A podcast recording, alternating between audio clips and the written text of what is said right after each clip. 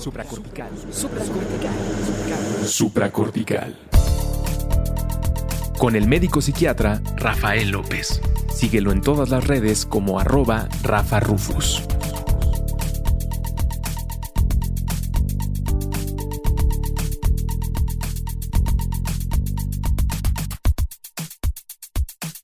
Bienvenidos a Supracortical. El día de hoy tengo a un invitado muy, muy, muy especial. Si ustedes se meten a Wikipedia y buscan Marco Antonio Silva, se van a encontrar con un hombre muy característico que según aquí Internet dice que es un coreógrafo, bailarín, docente, promotor de la cultura, director de escena mexicano. Pero para mí la verdad es mucho más que eso, es un gran amigo, es un gran maestro, es alguien que con quien a pesar de tener poca oportunidad de convivir tanto como yo quisiera y de explorar tantas cosas que yo quisiera, pues me ha dado la oportunidad en algunas pocas experiencias que hemos compartido juntos de platicar, de compartir temas relacionados con la cultura, sí, con el teatro, mucho, con el baile, por supuesto que sí, pero especialmente con el mundo de las emociones y las emociones que se transmiten al cuerpo y que transmiten a través del cuerpo. Querido Marco Antonio Silva, ¿cómo estás? Bienvenido a Supracortical. Muchísimas gracias, Rafael. La invitación es un privilegio y tu introducción, ¿qué te puedo decir? Una canasta de halagos que no hay cómo agradecer es, una, es correspondida, es mutua y mi respeto y mi admiración por tu entrega, tu compromiso, tu juventud. Y es, la juventud nunca es un, es un atributo favorable, pero como quiera que sea, tú la, la has ido integrando a la experiencia, al conocimiento, y eso es verdaderamente una, tarjeta de presentación. El asunto de la juventud es todo un tema. Fíjate que estaba, yo, yo soy un gran admirador del podcast de Gis y Trino, moneros mexicanos que tienen este podcast en Guadalajara, este programa de radio que se llama La Chora Interminable, y de vez en vez eh, tienen un invitado que es como 20, 30 años mayor que ellos, y entonces pues ellos ya andarán rondando los 50 y él siempre llega y dice y los saluda, jóvenes, ¿cómo están? Muy buenas tardes, muy buenas noches. Y pues, la edad es tan relativa, ¿no? Yo me acuerdo cuando empecé en este mundo de, de los escenarios, tomé por ahí un curso de stand-up y yo veía ya a, mis maestros de 30 años que pues, ya, ya eran hombres recorridos, hombre. O sea, ya era gente que tenía mucho. Pero pues aquí estamos compartiendo juventudes, Marco. Yo, yo disfruto mucho esta, esta conversación contigo. Decía el maestro Alicho Macero, el poeta, dice, yo tengo la edad de la piel que toco. es, es, es, una gran frase, la, la, la tenemos por ahí, ¿no? Tenemos muchas cosas que platicar y Fíjate que no sé qué tanto la, gente que ha estado cercana a ti sepa un poco cuál es la historia de, de Marco Antonio Silva, pero por ahí tú algún momento me dejaste entrever que eras un poco lo que en aquel entonces se llamaban niños problema, ¿no? No eras precisamente el más aplicado y el más responsable de la escuela, o sí, me estoy equivocando yo, ¿o qué? Cuéntame un poquito. No, yo creo que este, hay una, tú lo sabes bien, eh, edades en las cuales se, se crean y se presentan situaciones, digo, se crean, estoy eh, enfatizando la palabra, se crean y se presentan situaciones que nos nos ponen en la encrucijada, nos definen. Una de ellas fue, en mi caso, el cambio de la secundaria a la prepa, digamos de los 15 años, poco más o menos, en donde, este, pues, me rebelé ante lo que yo podía llamar mis colegas contemporáneos, o sea, mis condiscípulos, que en esa época, estoy hablando del 69, había, venían del 68, estaba previo el 71, en fin, movimientos muy, muy atribulados en el país en términos políticos, pero eh, había lo que se conocía la tradición de la perrada. Es decir, todos aquellos que entraban en primer año de prepa, prepa de gobierno, prepa de, prepa de la UNAM, de pronto eh, eran trasquilados, pelados, se, los rapaban y además, bueno, pues, se les amarraban en una soga en el pescuezo y en fin, nos salían por todos lados. Yo eh, tenía un amigo que conocía a uno de los que en esa época se llamaba La Porra, y La Porra era un grupo de fósiles de la, de la institución educativa que no tenían ya pues mucho que ver con, con, las clases, ni mucho menos, pero sí con esa parte, vamos a decir, más oscura. Total que, bueno, la historia corta es que se da el, el momento de la, del bautizo de la perrada, y yo, junto con mi amigo, nos quedamos al margen porque conocíamos a alguien que era parte de este grupo, digamos, de vándalos, pues, ¿no? Y al estar integrado yo con este amigo, veo que siendo una enorme cantidad de personas, de jóvenes de 15 años que eran sometidos por, no sé, que te gustan 20, 25 personas de, no sé, de 18 o 20 años, 22, no sé, no más, no más de eso, me defraudé un poco de la edad y me, sentí poco identificado con, ese, con esa manera de sumisión, pues, ¿no? Entonces, ahí hubo una ruptura y entraba yo a clases, digamos, no, no era yo problemático académicamente porque había estado, había sido muy, muy puntual en mis estudios en la secundaria. Entonces esa parte no, pero la otra parte de la rebeldía de estar vinculado con adultos más o personas más adultas era, era como la clave. Y estos consejos o estas eh, actividades no eran absolutamente nada, eh, ¿cómo decirlo?, edificantes, pues, ¿no? Por decirlo menos. Entonces, sí, no, más que un niño problema, fue un joven problema y un joven que buscaba una identidad en el colectivo, para decirlo de alguna manera. Y como no la encontré en mi colectivo de estudiantes, pues la busqué en el colectivo de delincuentes, digamos, ¿no? Y lo, curioso, lo curioso fue que eh, yo tomaba, llegaba muy temprano a la preparatoria y solamente entraba una clase, que era la clase de em, sociología. Esta la daba el maestro Gabriel Sotres. Gabriel Sotres era el dueño o el que pagaba la renta de un teatro, que para aquellos que conocen la universidad es un teatro de mucha tradición, es el Teatro Santa Catarina.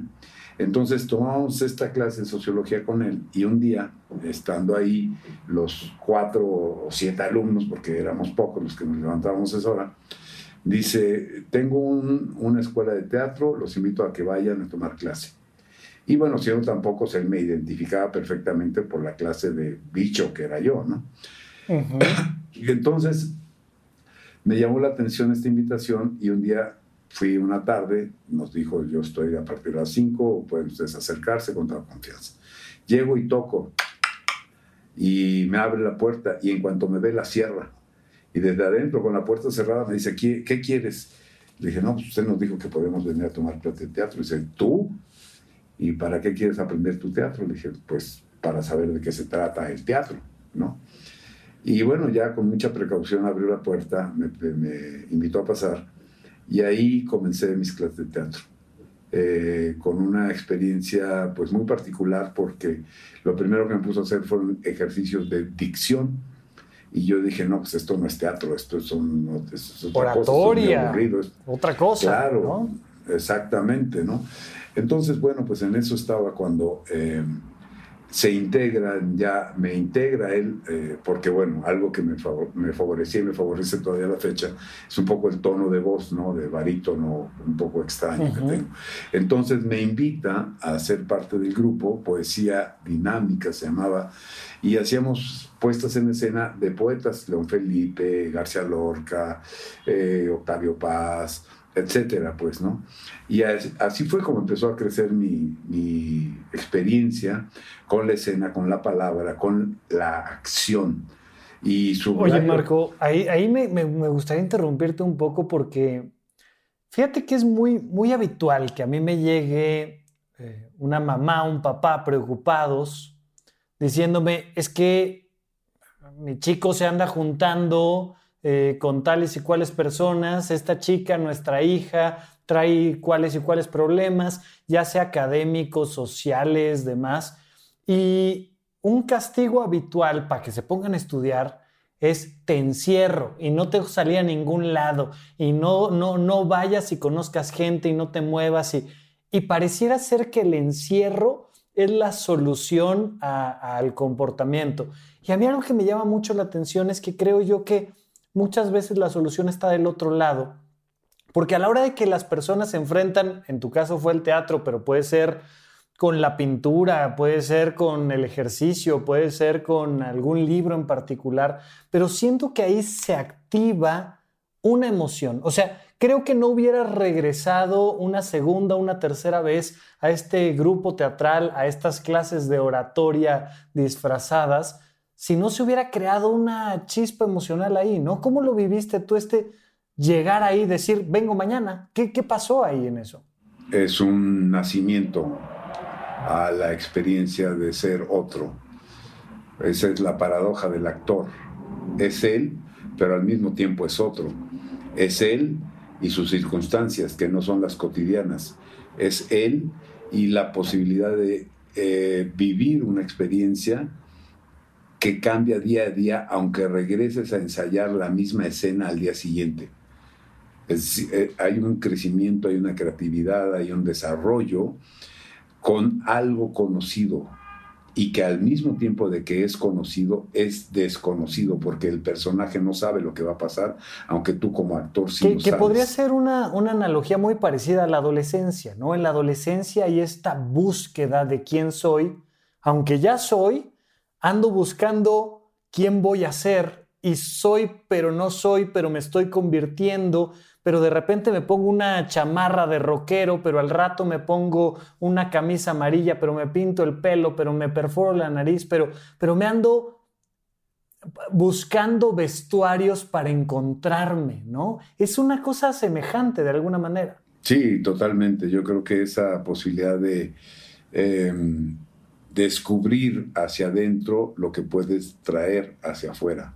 Y que en ese sentido esa versatilidad que te brinda el arte, y aquí yo haría una diferenciación, digo, con todo respeto a cada una de las disciplinas, haría una diferenciación con respecto de las artes escénicas y de la literatura, el escritor, la pintura, el artista plástico, en fin, diferentes alternativas, porque yo creo que la cualidad de las artes escénicas es el vínculo con los demás, es decir, soy visto y veo, el, punto de partida de una relación actoral es la mirada y la escucha. El punto de partida, el punto de partida de una relación humana, humana, perdón, de una relación humana es la mirada y la escucha. ¿sí? Cuando yo te veo Hace, un momento hablábamos de esta sesión vía Zoom para poder hacer la grabación del podcast y yo decía, yo prefiero no verme en la cámara y sí verte a ti porque tengo la impresión de que te veo a ti, pero tú no ves si yo apago mi cámara y entonces la mirada y la escucha es importante. Tú me estás escuchando y de que me escuchas derivas hacia otro, otro campo fértil para poder allí sembrar tú y yo en la conversación nuevas simientes, nuevas semillas que den eh, productos nuevos dentro de este discurso que estamos desarrollando, lo estamos construyendo tú y yo. Tú y yo no ensayamos esta conversación hace una semana, tú y yo no sabíamos que, bueno, ahora peor, porque tú y yo no sabíamos que íbamos a estar vivos este día. Eh, toda esta confrontación. Y curiosamente, en el teatro yo encuentro que esa posibilidad es una riqueza que te brinda la, escena de manera eh, esencial. ¿Sí me explico? Somos en, esencia, hace un momento decías, bueno, ¿y cómo se integra esto a la vida? Le digo, yo, yo creo que puede ser si se entiende que la vida es un escenario. ¿Sí? Es decir, tú y yo somos actores en este momento. Tú y yo sabemos que tenemos algo que decir y, muy probablemente sabemos qué es lo que tenemos o podemos o queremos decir. Y entonces aquí eh, el silogismo se complica porque, o la idea pues se complica porque estaríamos partiendo de una triada muy singular que es pensamiento, palabra y gesto. Ahorita tú puedes eh, imaginarme a mí sin la cámara, pero la cámara es una ayuda. Pero ¿qué tengo yo en el pensamiento? Eso solo lo sé yo. Tú te enteras de mi pensamiento porque lo descubro delante tuyo, lo, lo abro delante tuyo, lo represento delante tuyo, ¿sí? Y ahora que tú me ves en la cámara, ves este gesto que hago con las manos, en donde, como si fueran, me estoy viendo como las manos de Siqueiros en alguno de sus ¿no? Entonces, creo que esa, esa es una parte que nos puede llegar a sorprender en términos de lo que las artes escénicas, sin demeritar las otras posibilidades, obviamente, eh, tienen de particular. ¿no? Yo creo que un escritor puede ser un gran... Por supuesto, pero fíjate, eh, esta parte que a mí me parece muy importante es que la mayoría de las personas no son conscientes de que comunican. Y todo el tiempo comunican, y comunican con el gesto y con la palabra, y comunican las emociones, pero de manera muy automática, muy inconsciente. Y cuando le dices, oye, por favor, párate en un escenario, párate aquí, este, pasa al pizarrón y comunica, les da esta sensación de que jamás en su vida han comunicado nada y se paralizan y se bloquea la garganta y, no son capaces de contar lo que cuentan todos los, saliendo ahí del salón, se juntan con los cuates.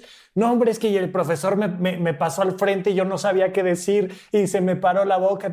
Es muy curioso cómo la gente pierde esa conciencia de la comunicación, ¿no, Marco? Ah, absolutamente. Eh, si me regreso al, al momento en donde, digamos, me invitaron a participar con este grupo en Santa Catarina, en el Teatro de Santa Catarina, con Gabriel Sotres, y con otros eh, jóvenes entusiastas del teatro, eh, al final teníamos una, una, conversación con el público en donde cada uno decía, ¿y usted a qué se dedica? No, pues yo soy historiador, decía uno de ellos. No, pues yo soy estudiante de odontología, decía otra. No, pues yo estoy estudiando antropología, decía aquella. Y cuando llegaban conmigo, como yo venía de la prepa, yo era un desastre, ¿verdad? Decían, ¿y usted qué? Digo, no, yo soy un simple ser humano. Nada más. Es decir, que me estoy permitiendo, eso ya no lo decía yo, me estoy permitiendo descubrirme, pues, ¿no? Porque sí, para mí el gran parteaguas, digamos que yo he tenido varios nacimientos, yo soy, eh, puedes tú creer o no en eso, pero yo soy cáncer en el, el horóscopo occidental y serpiente en el chino. Entonces hay una idea de que los cánceres son muy eh, cerrados, muy introspectivos, y por el otro lado cambian de piel con la serpiente. La combinación es espectacular porque la serpiente cambia de piel cada tanto, ¿no? Entonces yo te puedo decir que eh, ahora que lo pienso, no lo había pensado, el, el, impulso por la actuación tendría que ver con el cambio de piel. Em, y también esta parte introspectiva de no, no querer mostrar las emociones y mostrar las emociones de otro. Entonces, em, creo yo que sí, en efecto, la posibilidad de que la actividad artística, más allá de la profesional, puede ampliar el espectro de, alternativas, de opciones para todos los seres humanos, ¿no? Y yo aquí cito a mi maestra, mi, mentora dancística, Gloria Contreras, fundadora del taller coreográfico de la universidad, que todavía sigue en funciones y trabaja en la sala Miguel Covarrubias, en el Centro Cultural Universitario, todos los domingos. Ella decía, si el presidente de la República estudiara danza, el país iría mejor.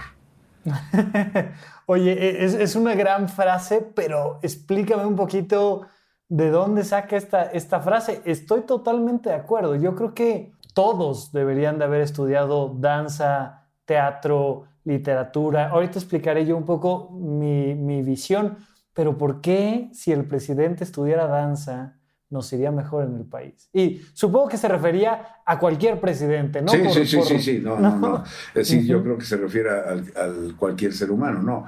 Aquí yo creo que el, el énfasis de de la maestra Gloria Contreras estaba enfocado a un asunto que tiene que ver con la cultura, la sensibilidad y la capacidad de expresar. Yo, yo señalo puntualmente que el arte no comunica, el arte expresa, que son dos cosas diferentes. Comunica un encabezado de un periódico, te señala claramente dónde fue, cómo fue, por qué fue, etcétera, y todos los, los, involucrados en el hecho histórico.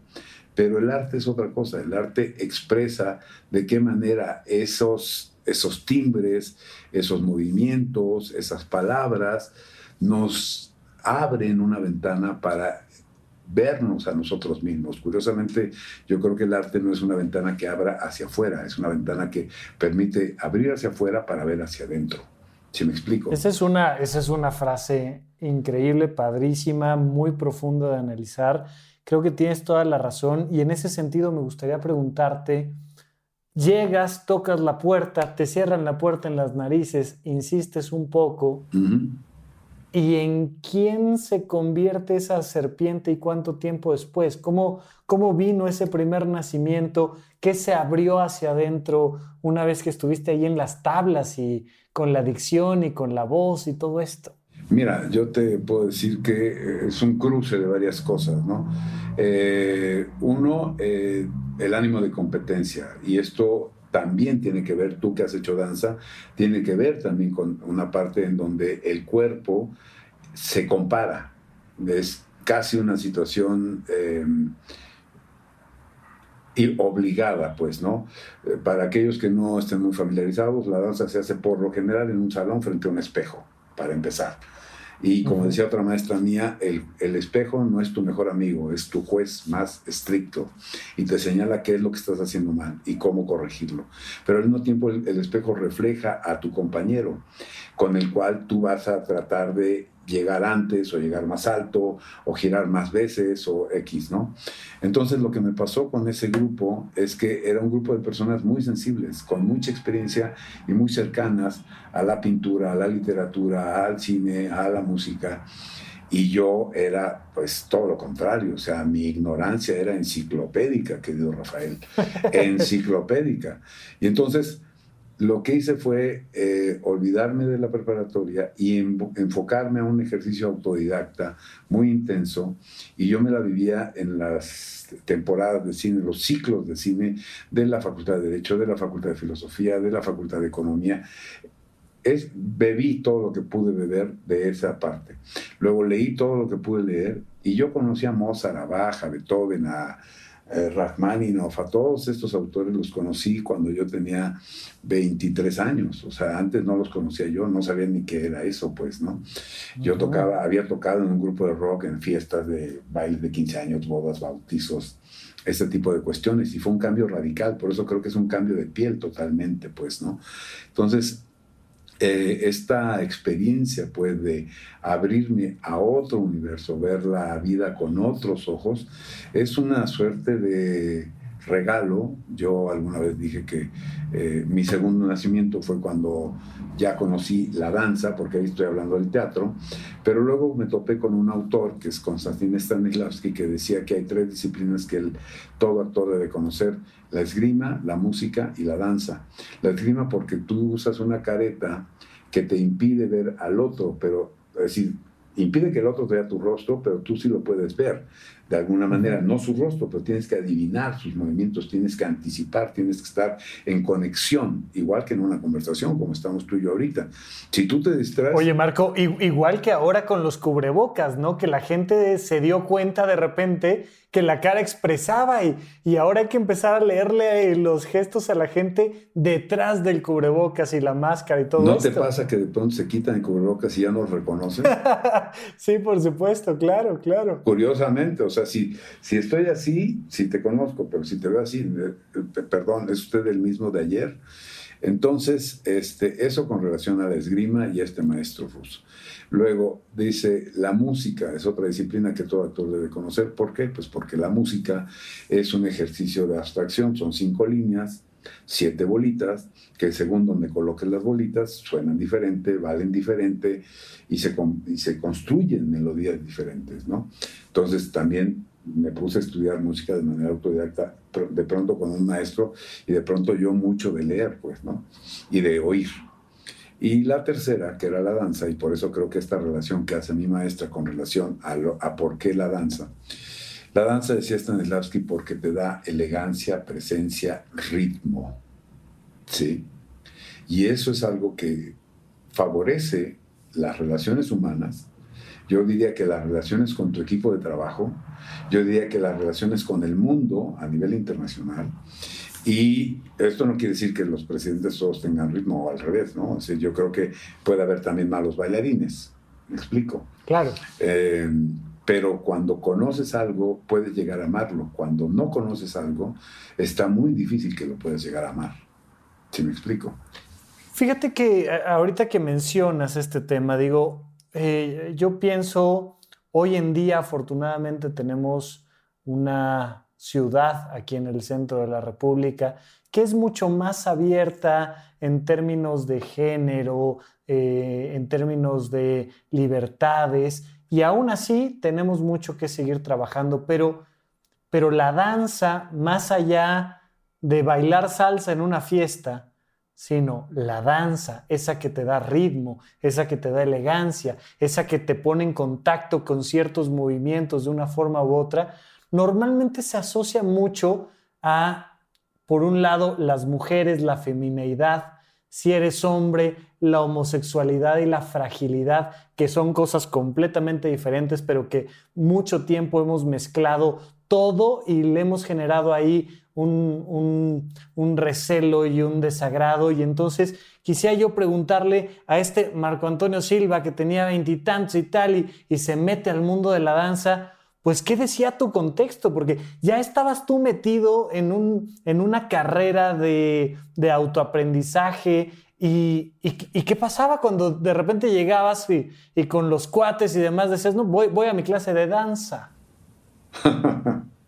eh, nunca tuve cuates, eso te lo puedo decir. Tuve cómplices y de, alguna pandilla, pues, ¿no? Pero amigos, no. Amigos se generó uno que hasta la fecha sigue siendo mi mejor amigo, Ricardo Pérez Monfort, que estaba precisamente en este grupo. Él es un excelente historiador, ha publicado cualquier cantidad de libros, etcétera. Entonces, Ricardo pues eh, hijo del, doctor Roy Pérez Tamayo, una eminencia en la investigación eh, patológica y este y bueno como nunca tuve amigos realmente yo generé las amistades y, los, y las relaciones a partir de la actividad vamos a decir artística pues no y eh, y viniendo yo de un círculo muy cerrado, eh, curiosamente acabo de mencionar esta parte en donde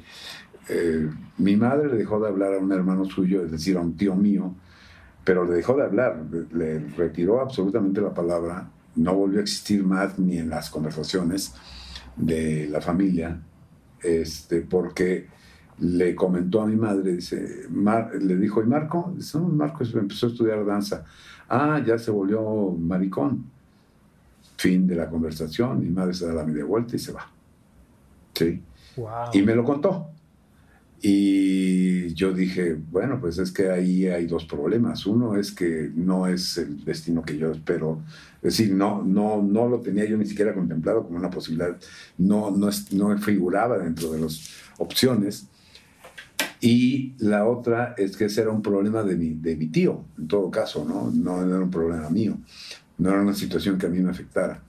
Pero este, lo curioso es que la danza demanda un atletismo yo diría físico, emocional y espiritual, un atletismo en donde en el momento en que tienes que levantar a la bailarina y llevarla arriba de tu cabeza y sostenerla y, y pasearla por, por, todo el escenario, pues no lo puede hacer alguien que sea este, frágil o que, tenga, que no tenga los músculos en su lugar. Esa es una. Luego, en los ensayos es repetir y repetir y repetir eh, la palabra francesa para ensayo es repetición, ¿no? O sea, que tiene que ver con eso una y otra vez. Y peor, no es igual, sino que cada vez tiene que ser mejor, ¿sí? O sea, cuando uno ensaya y repite, no es para ensayar y aprendérselo. Te lo aprendes y lo repites para cada vez mejorarlo, ¿no? Entonces, eh, te diría yo que no tuve ningún conflicto porque el momento en que yo empecé de manera más intensa a conocer el arte dancístico fue en el Centro Universitario del Teatro. En el Centro Universitario del Teatro, que lo dirigía el maestro Héctor Mendoza en esa época, me dio clases una maestra que acaba de cumplir 90 años, que se llama Nelly Japey. Y para Nelly todos éramos los güeros, ¿no? O sea, no importaba del color de tu piel, tú eras güero para allá, güero para acá. Y eh, yo tenía un, condiscípulo, Humberto Zurita, un actor que se ha hecho más o menos célebre en cierto género de la televisión, Y entonces Humberto y yo teníamos como este ánimo de competencia y era muy curioso vernos a los dos brincar o dar vueltas o hacerlo más veces o repetir y no, y no cansarnos y este tipo de cosas, ¿no? Entonces, em, crecí, crecí, crecí esa parte de mi vida, digamos, fortalecí esa parte de mi vida precisamente con un grupo de personas que lo que buscaban era llegar a la perfección o sea, hacerlo cada vez mejor, eh, saber más cómo hacerlo, entender desde dónde y cómo se podía producir el efecto que se buscaba, sea esto como actor o como bailarín. Y finalmente dejé la escuela del Centro Universitario de Teatro y me fui a, a trabajar en la universidad, que me dijeron, no tenemos mucho dinero que ofrecerte, pero te ofrecemos bailar mucho. ¿Quieres? Y dije, sí, adelante, esto es lo mío. Y entonces, este... Marco, pero ¿por cómo sí? Todos sabemos que si uno se dedica a las artes, uno se va a morir de hambre. Uno tiene que estudiar carreras de verdad, uno tiene que hacerse abogado, arquitecto, alguna cosa así. Pero de repente te dicen, oye, pues no te vamos a pagar nada. Y tú dices sí, y le entras. ¿Por qué? ¿Qué cosa valía más que el dinero, el prestigio, la carrera, un poco estoy tratando de poner las palabras que muchas veces frenan a las chicas, a los chicos, a, seguir eso de, donde realmente son. ¿Cómo sabías que era el camino correcto? ¿Qué te, cómo, ¿Cómo te enfrentaste a esa duda? yo te lo puedo resumir en una frase. O sea, para mí bailar era respirar. Es decir, yo quiero ver, yo a veces hago esta analogía, tú puedes estar sin comer un mes, puedes estar sin beber agua 15 días, pero quiero ver si aguantas 15 minutos sin respirar. Entonces, para mí era muy claro, muy claro, que esta oportunidad yo la apreciaba porque además la anécdota es que se le acababa de ir un bailarín y necesitaba a alguien y yo tenía, no sé, de tomar clases, ¿qué te puedo decir? un año, por decir algo, pues, ¿no? Ok. Muy poquito. Y mi primera, la primera obra que yo bailé con el taller coreográfico de la universidad y que hizo Gloria Contreras, la coreografía, fue un solo. Entonces yo a veces hago una broma de los solos o de los solistas. Yo digo que los solos y los solistas se llaman así porque cuando empiezan a bailar o a hacer su trabajo, la gente se empieza a salir hasta que se quedan solos.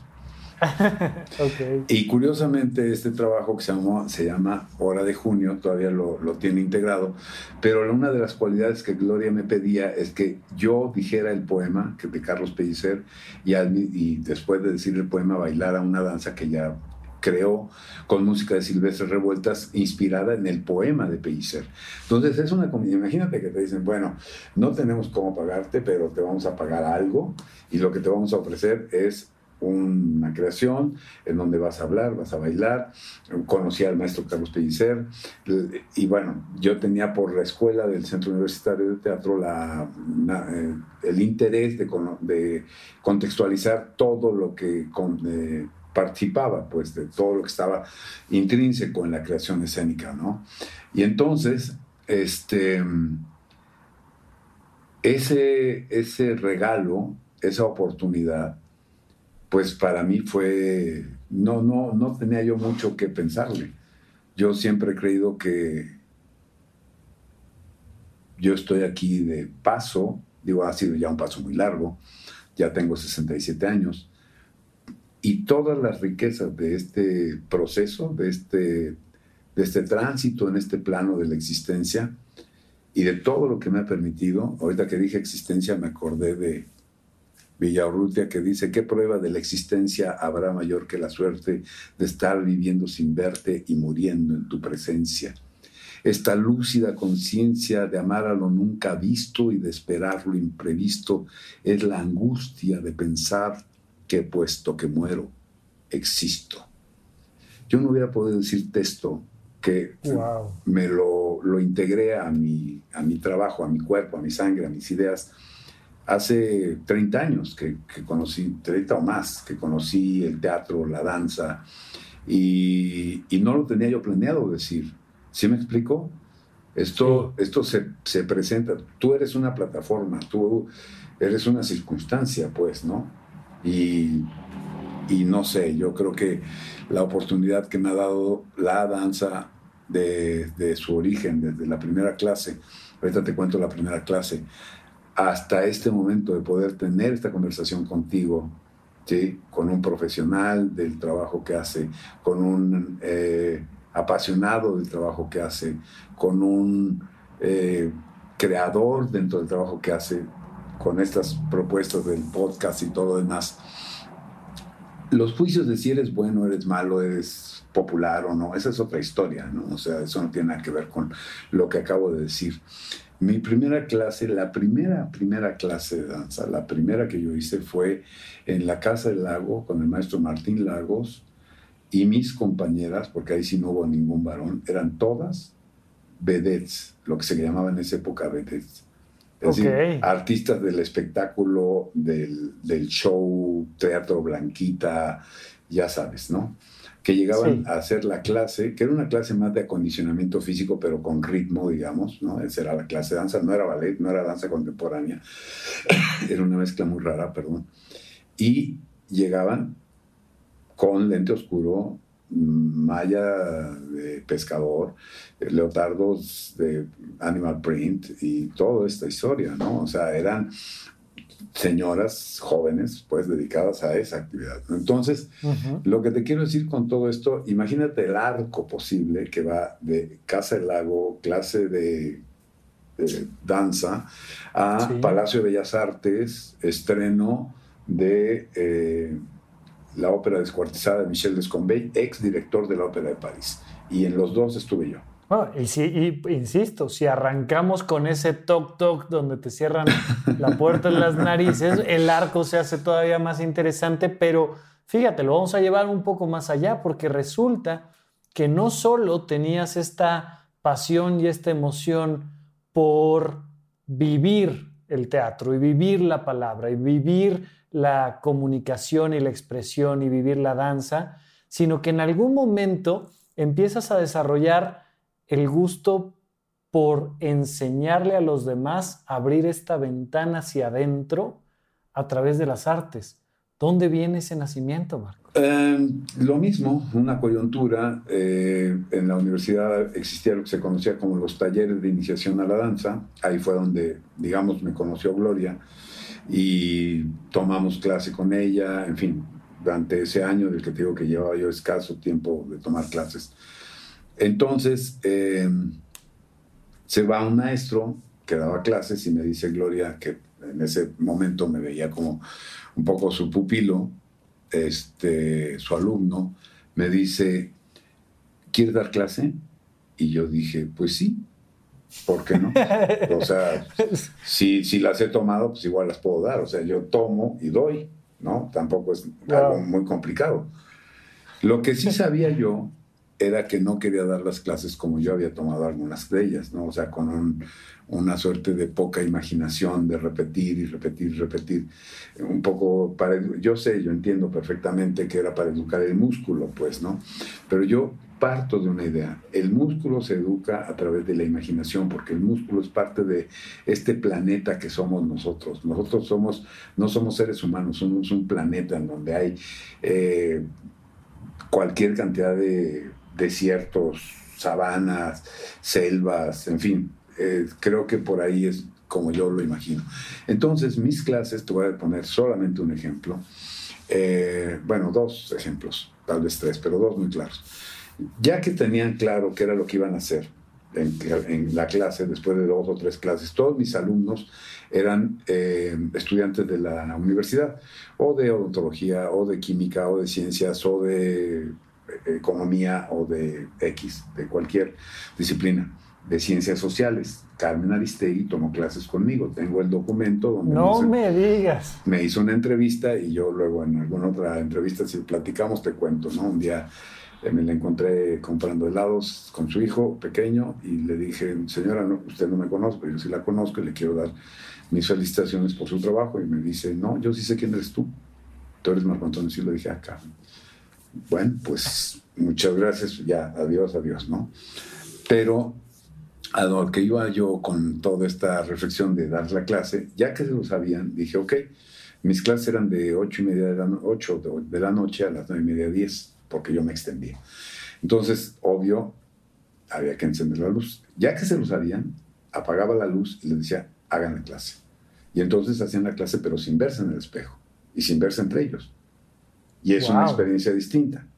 ¿no? Tú que has hecho clases de danza, sabes de lo que estoy hablando. Bueno, ese fue una, vez, una vez y bueno, lo repetía. Y, otro ejemplo, la luz prendida y decía, ok, ahora van a hacer la clase, ustedes 10 frente a estos 10. Entonces los volteaba para que se vieran uno a los otros.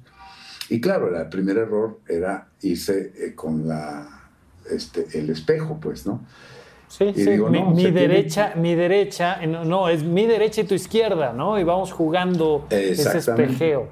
Y de pronto decía, ok, ahora cambien, ahora empieza la izquierda. Y bueno, todo esto, ¿qué hace? Activa la actividad, es decir, eh, mueve la actividad mental en otra dirección.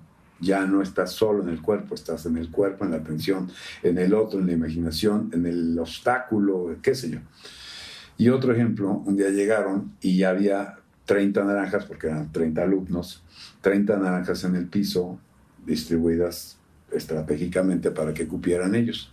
dije, hoy la clase se la van a dedicar a la naranja. Todos los ejercicios que hagamos a la naranja. Y entonces se los dedicaron a la naranja. Y al final dije, ahora la naranja tiene algo que ofrecerles, que es su jugo, ya que estaban todos agotados, ¿verdad? Y entonces ya se tomaron la naranja. Entonces, lo que te quiero decir con esto es que este,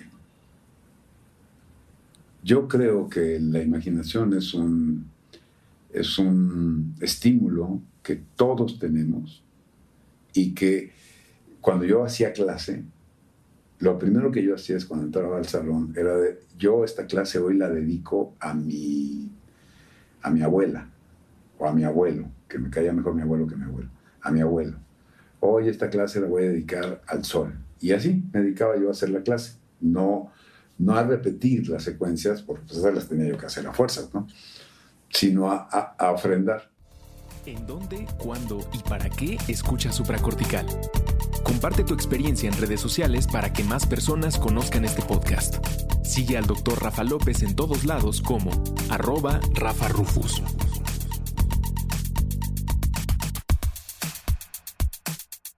Esto que mencionas me parece muy, muy importante. Eh, fíjate que a mí frecuentemente me preguntan qué tanto daño hacen los videojuegos en la mente de los niños y los adolescentes. Y yo me canso un poco de explicarle a los demás que se han hecho muchos estudios y resulta que el problema no es lo que los niños y adolescentes reciben fíjate, sino lo que no dan.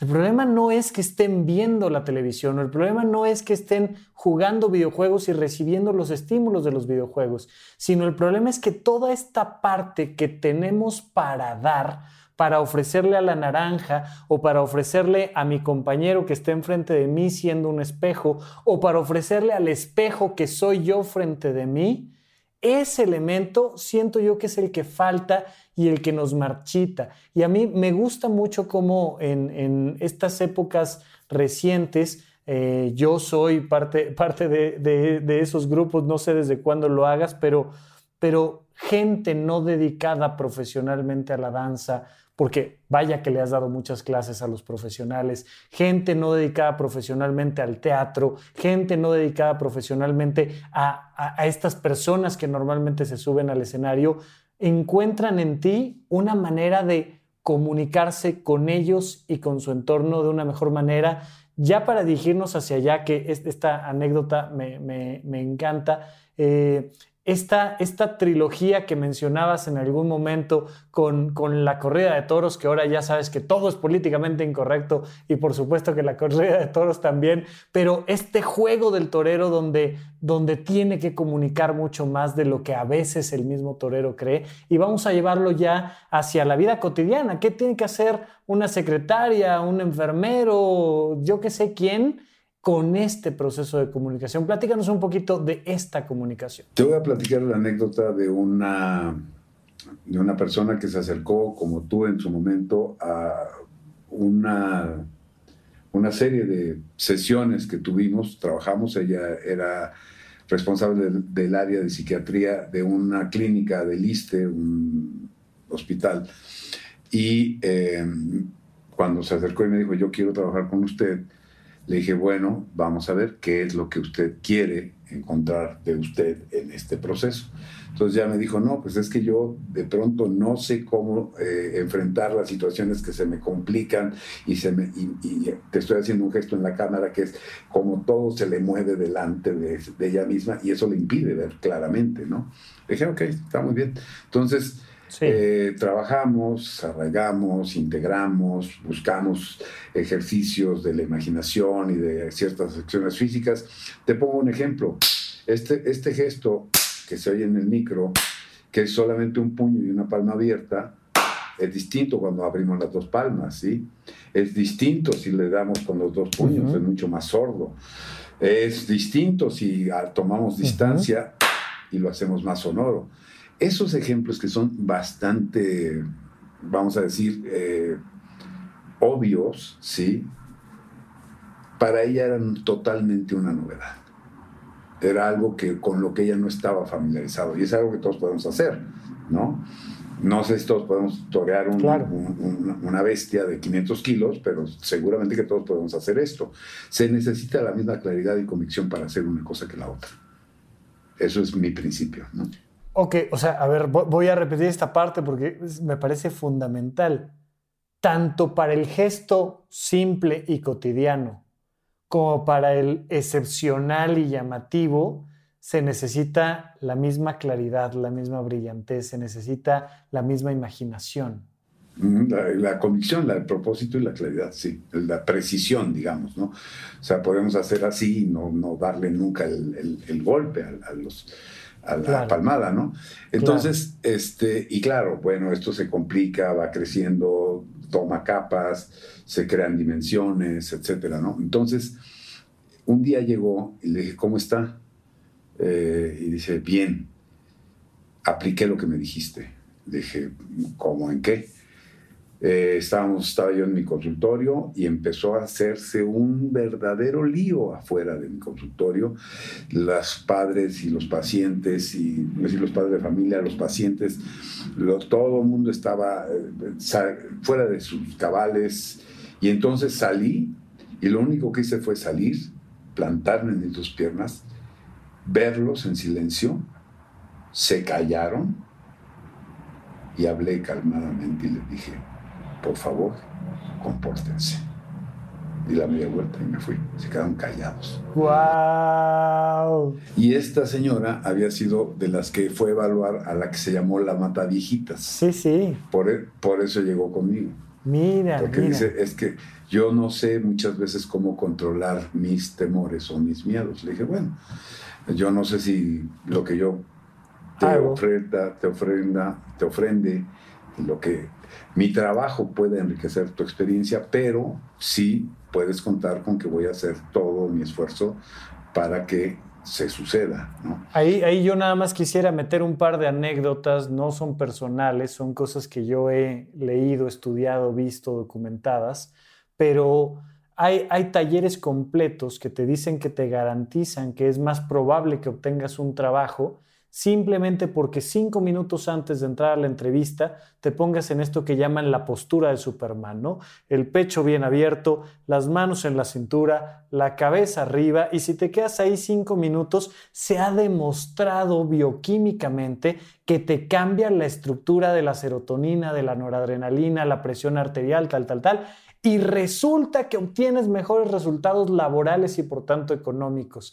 Los japoneses, que por cultura, parte de su portarse bien, parte de sus, de sus modales, era o es no expresar demasiado con, los gestos faciales, pues de repente se dieron cuenta de que si aprendían a sonreír mientras vendían, vendían mejor internacionalmente. Y entonces los ves tomando clases de aprender a sonreír, cosa que cuesta mucho trabajo, ¿no? ¿Cuántas personas eh, pierden oportunidades personales, familiares, de un coqueteo en una relación de pareja, buscando trabajo, enfrentándose a la vida cotidiana por desconocer lo que su cuerpo puede hacer y por lo que desconocer lo que su imaginación y sus emociones pueden hacer con el cuerpo. Y de aquí sí ya me quisiera yo dirigir, Marco, a, a los proyectos próximos que tienes relacionados y que por supuesto que están invitadísimos los profesionales, pero creo que también estamos invitados nosotros, los que no somos tan profesionales del mundo del escenario. Sí, bueno, querido Rafael, te comparto. Eh, voy a impartir una masterclass que lo llamo El cuerpo en acción creativa. Va a tener un cupo limitado, es una clase magistral vía Zoom y la imparto yo, obviamente. En esta clase magistral se brinda a los participantes las claves para liberar la riqueza del conocimiento interior a través del método de las acciones físicas que responde a las siguientes preguntas. ¿Cómo conectar con el acto de ser y hacer? ¿Es mi acción poderosa? ¿Reflejan las acciones mi carácter? ¿Fortalecen mis acciones el drama de la vida? ¿Son pensamiento, palabra y gesto producto del alma en acción? Entonces, estas preguntas lo que tratan es de resumir esta suerte de experiencia que compartiré con los asistentes a esta masterclass el próximo sábado 17 de octubre. Y que, bueno, evidente, estás cordialmente invitado.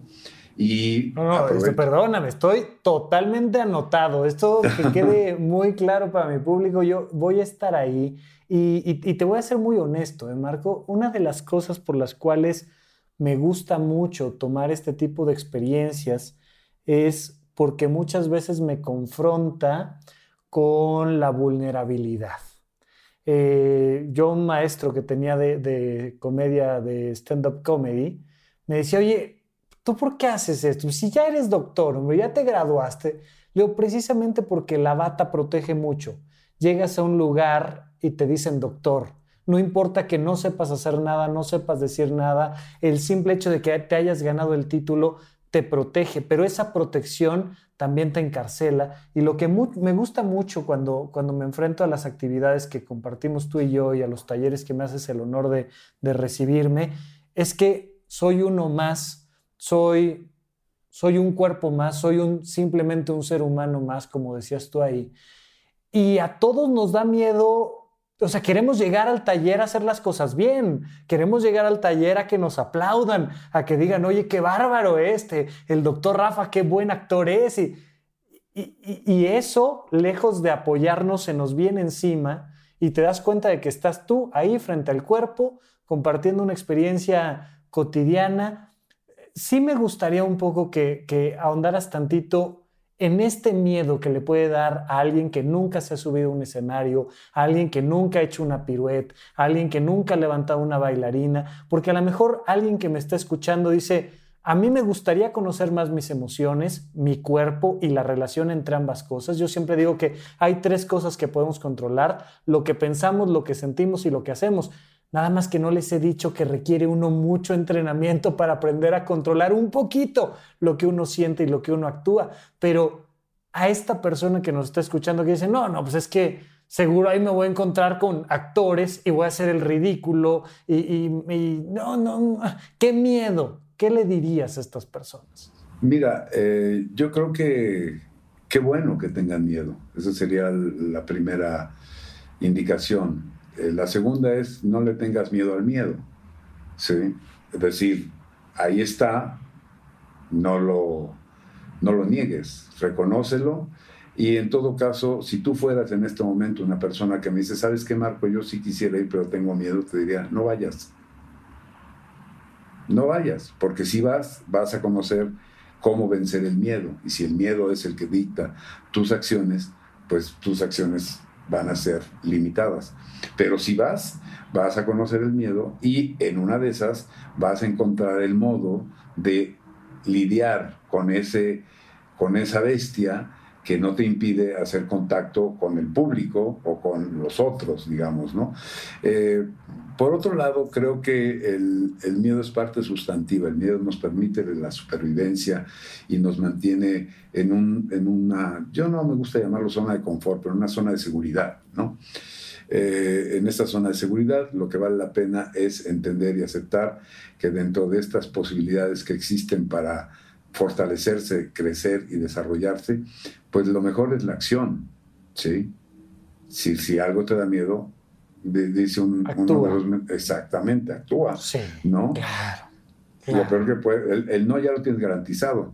Este, dice uno de los tantos frases motivacionales que ahora abundan, pero que yo no las conocía, más bien yo las viví cuando comencé a, trabajar en el mundo de la danza y del teatro y de, esta actividad, ¿no? De por qué no compartir contigo. Dice una de las frases, si debes hacerlo, puedes. Si puedes, debes hacerlo. Totalmente de acuerdo. Totalmente de acuerdo. De verdad, eh, a ti que me estás escuchando, quieres mejorar tu salud, quieres mejorar tus relaciones interpersonales, de pareja, laborales, aprende a pararte, aprende a moverte, aprende a, decir lo que realmente quieres decir. Y para eso, en esta ocasión, tenemos esta masterclass, El cuerpo en acción creativa. Es este 17 de octubre, vía electrónica por Zoom. 17 de octubre de 2020, un año muy interesante. A las 11 de la mañana nos vamos a estar viendo por ahí. ¿Cómo le hago para tener más información, inscribirme, querido Marco? Eh, mira, nos pueden escribir un correo a másutopía.hotmail.com. Ahí les damos la información para aquellos que nos escriban. Y también tenemos el Facebook, Utopía Danza Teatro. Ahí nos pueden mandar un inbox y les contestamos con la información. Es, va a ser una inversión absolutamente accesible, tengo que decirlo, y marca la hora de inicio, pero no marca la hora de final. Un poco como es la vida, ¿verdad? Sabemos cuándo llegamos, pero no sabemos cuándo nos vamos a ir. Seguramente yo antes que tú, pero este, como quiera que sea, es, es, eh, tiene toda una intención que sea así y no de otra manera. Es una gran oportunidad, por ahí nos estaremos viendo, no lo olviden, más utopía.hotmail.com o en el Facebook, repíteme el Facebook, Marco, por favor. Utopía Danza Teatro. Utopía Danza Teatro con el maestro Marco Antonio Silva, que además le agradezco no solo el haber venido aquí a mi podcast de Supracortical, sino además tantas cosas que me ha compartido eh, de, verdad de una manera tan linda, tan amable, tan desinteresada y que me ha ayudado mucho a crecer como persona y como profesional. Marco, muchas gracias por haber venido. Hemos crecido juntos, querido Rafael, juntos. Muchísimas gracias a ti. Gracias.